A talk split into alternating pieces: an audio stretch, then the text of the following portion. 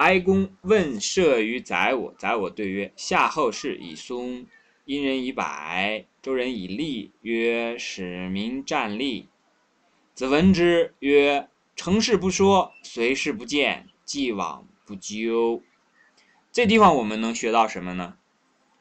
我们先把意思讲一下啊。哀公问这个说，问这个宰我，宰我呢就说，夏后氏呢，他这个。古人古代的时候呢，就好像类似于说像这个国树啊、国鸟啊、国花什么之类的。那这个夏夏朝呢是用松树，这个殷商呢是用这个柏树。那柏树有的是有香味的啊。周朝的人呢是用的栗树。那使民站立。那这个宰我就这样回答了一下。那。具体他们为什么要用这个这样的这个树呢？那是不是这个原因呢？那很多人会去做这个考据的啊。重要的是孔子后面说的这个话，孔子说：“成事不说，随事不见，既往不咎。”这个话呢，平常的生活里面我们经常听得到啊。所以这里面呢，孔子就说：“那这个事儿既然已经都过去了，那还提它做什么？是不是？”这个里面有一个含义，就说做事情啊，有的时候不能老是往过去看，往过去看呢，你就没法去让自己呢得到提升。我们用提升没有用进步啊。那这里面很重要的一个信息传递给我们的是什么呢？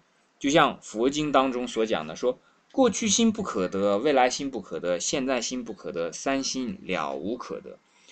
过去所讲的一些事情，所发生过的一些事情，所讲过的一些话呢，我们再把它拿来去进行在这里面所讲的，说我去给别人来提建议，他已经发生过了，你提什么建议？已经形成结果了。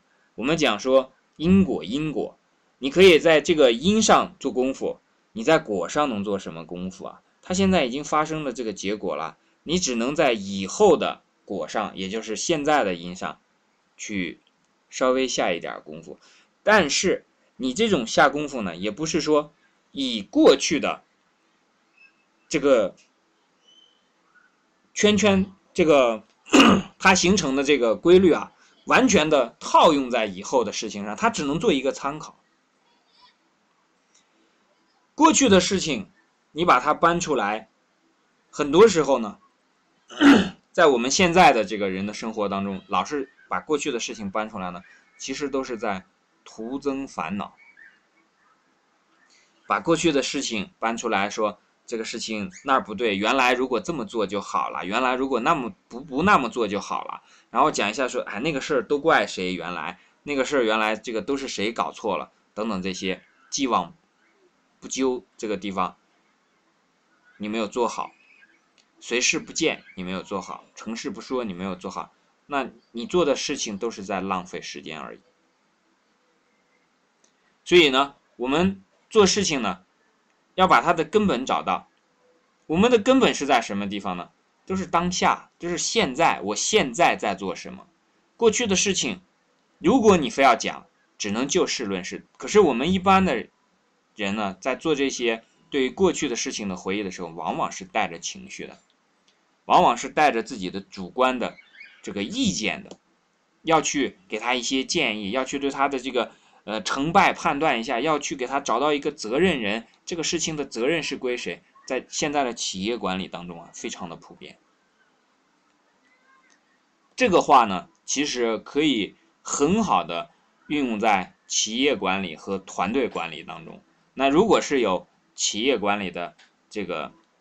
同学呢？有的人，有的同学其实本来你就在管理团队嘛，有的同学也本来就在管理企业嘛。你听完这个话，我相信你就会明白了。